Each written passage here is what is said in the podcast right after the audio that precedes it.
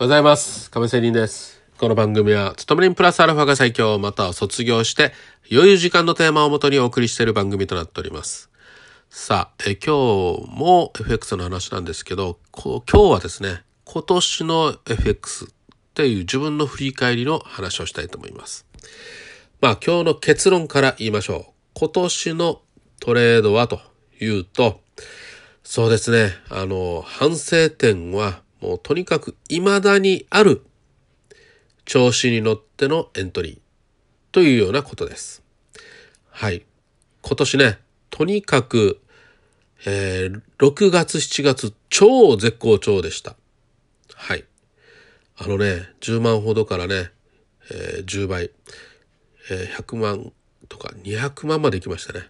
はい。10万からですよ。これね、かなり功を制してね、なかなか運も左右されまして、それだけ伸びました。でもね、はい。でもね、と言っていきましょう。またね、やっぱりこう勝ちすぎるとね、もっともっとエントリーしたくなるわけですよ。そりゃ、ここだというばかりね、今しか儲けられないぞとばかりに、レバレッジを上げてしまって、はい。やられてしまったということですね。でね、この、ここからの回復が結構きつくてね、うん。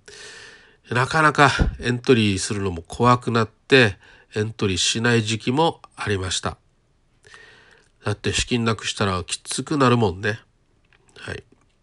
で、またね、後半、ちょっと気をね、えー気持ちを引き締めて、そしてリフレッシュして、エントリーしたら、まあまあ、やっぱりね、エントリー、あの、勝率は私いいんですよ。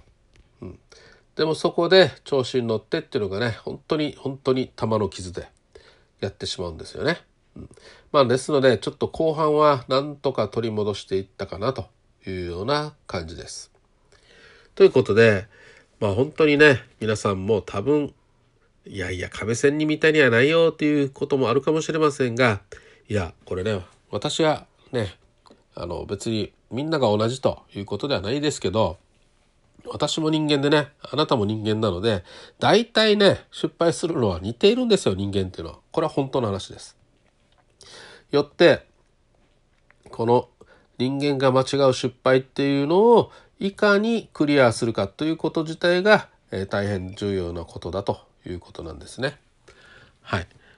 ということで、えー今今年、まあそういう相変わらずの調子に乗ってしまう自分入れ歯にしたりして、資金をぶっ飛ばすと、せっかく儲けたものを、えーチャラにしてしまうということがあったので、またまた、えー自分をコントロール、ね、精進していかないといけないなということでした。